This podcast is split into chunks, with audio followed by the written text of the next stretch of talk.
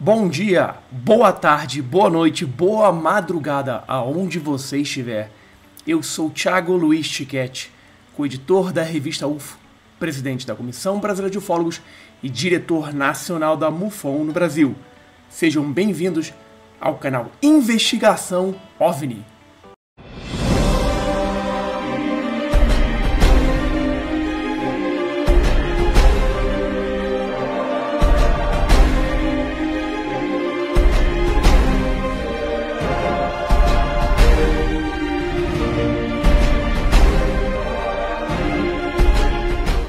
Pessoal, e hoje trago um caso incrível para vocês. Ocorreu lá na década de 50. É uma das melhores e mais controversas, além de analisadas, imagens de dois objetos voadores não identificados. Essa filmagem foi analisada por praticamente todos, todos os projetos de investigação norte-americanos. E passado tanto tempo, até hoje não se tem uma prova cabal de que ela seja falsa. Então vem comigo que eu te conto tudo sobre este caso. Mas antes de começarmos, você sabe, temos três vídeos por semana. Sim, três vídeos novos por semana. Toda segunda, quarta e sexta. E para não perder nada disso, o que você tem que fazer? Pois bem, são quatro passos. O primeiro, claro, se inscreva no canal. O segundo, marque o lembrete, o sininho ali no YouTube. O terceiro, curta. Curta todos os vídeos no canal, são centenas de vídeos. E por fim, deixe seu comentário em todos os vídeos do canal.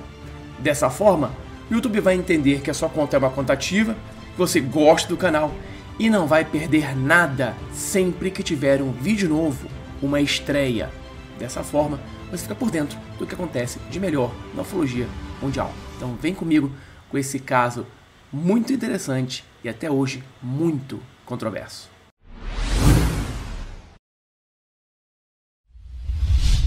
Este caso é uma das maiores evidências da existência de naves extraterrestres e ocorreu em agosto de 1950, quando Nick Mariana, então gerente geral do time de beisebol Great Falls Selectrics, juntamente com a sua secretária Virginia Hanung, relatou ter visto, os dois viram, dois objetos voadores não identificados cruzando o céu em alta velocidade.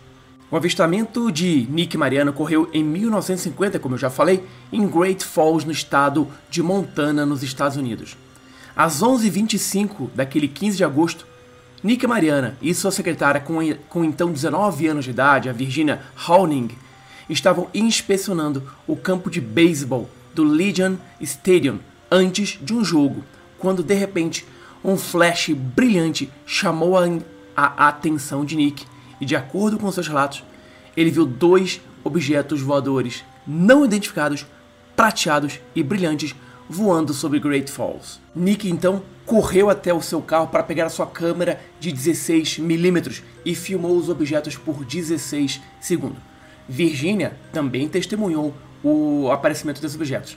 Os objetos passaram por cima de um prédio e atrás de uma caixa d'água.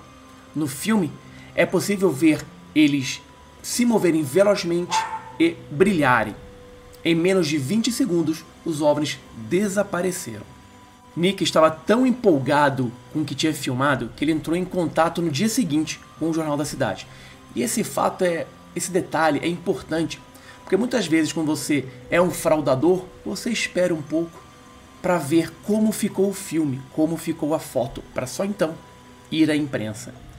E convenhamos, na década de 50, para você revelar um filme, demorava-se no mínimo uma semana.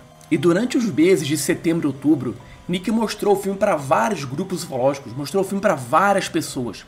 Num desses encontros, alguém sugeriu que ele enviasse os filmes para a Força Aérea dos Estados Unidos para que investigassem o caso. Ele então escreveu uma, uma carta para a base aérea de Wright Field, contando o que havia acontecido e disponibilizando a filmagem que havia feito. Em outubro de 1950, finalmente a Força Aérea entra no caso. Eles mandaram um oficial da base de Maelstrom para entrevistar Nick e pegar o filme. Durante a entrevista, Nick disse que os OVNIs foram vistos por 20 segundos aproximadamente.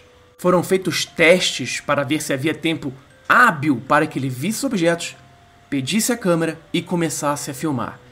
As primeiras análises do filme nada revelaram. Oficiais da Força Aérea disseram que dois aviões de caça estavam naquela área quando o filme foi feito e que seriam eles os tais objetos não identificados.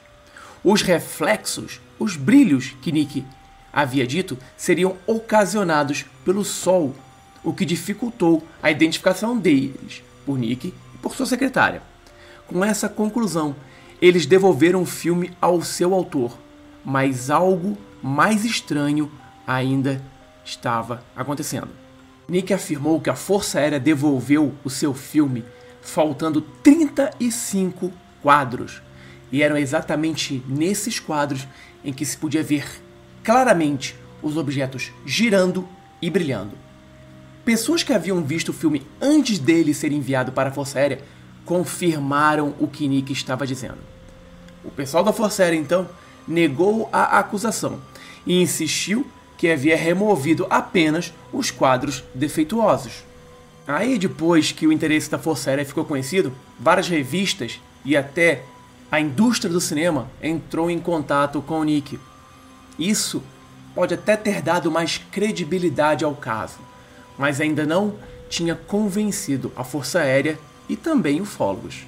No entanto, de acordo com o oficial da Força Aérea Edward Ruppelt, que se tornaria o supervisor da investigação do projeto Blue Book da Força Aérea, essa explicação de que seriam os reflexos de dois aviões foi descartada posteriormente após nova investigação ocorrida em 1952.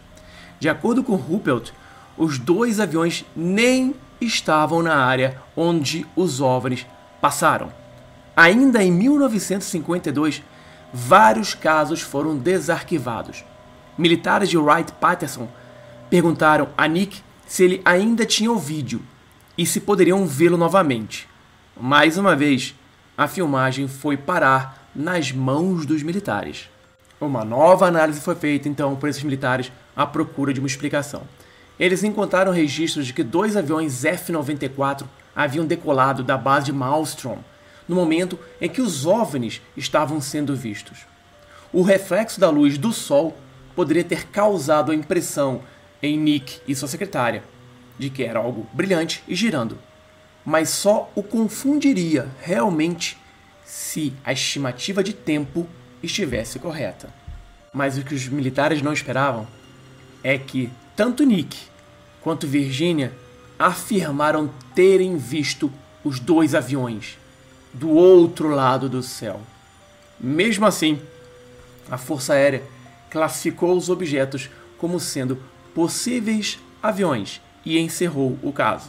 Em 1953, a Força Aérea e a CIA realizaram um debate para discutir e buscar soluções para alguns casos ufológicos. Entre eles, claro, estava o filme de Nick Mariana. Eles viram e reviram o filme diversas vezes e chegaram à conclusão de que eram aviões. Mas o arquivo não foi fechado.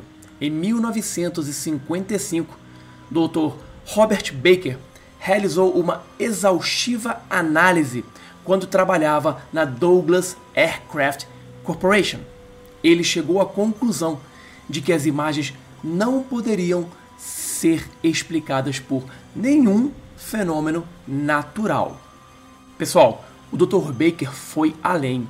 Ele não somente analisou o filme, ele fez testes. Ele filmou vários aviões em várias uh, horas para tentar repetir o que havia naquele filme e não conseguiu. Para o Dr. Baker, a filmagem era verídica e não eram aviões. O filme ficou trancado no limbo até a criação do Comitê Condon em 1966. Mais uma vez, ele foi analisado. Nick Mariana foi entrevistado e todo o arquivo da Força Aérea foi revisto. O comitê adicionou mais um problema ao caso.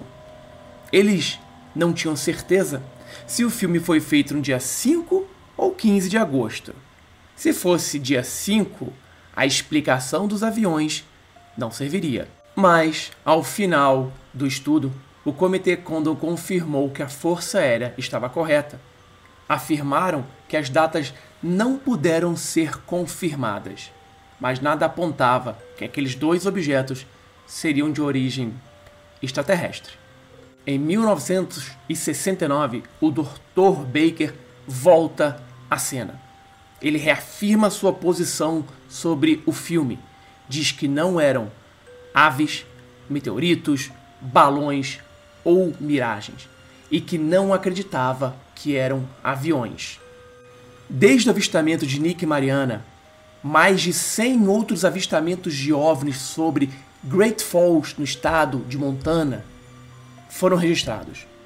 Isso tornou aquele lugar, aquela cidade, um dos maiores hotspots ufológicos de todos os Estados Unidos. Em 2008, o time de beisebol da liga secundária em Great Falls foi rebatizado de Great Falls Voyagers, em homenagem ao incidente com o OVNI de Nick Mariana. Os originais do filme se perderam com o tempo, mas cópias hoje estão guardadas no Arquivo Nacional dos Estados Unidos e vêm sendo utilizadas em vários programas de TVs, séries e documentários. O filme continua um debate e o mistério da origem daqueles dois objetos voadores não identificados permanece.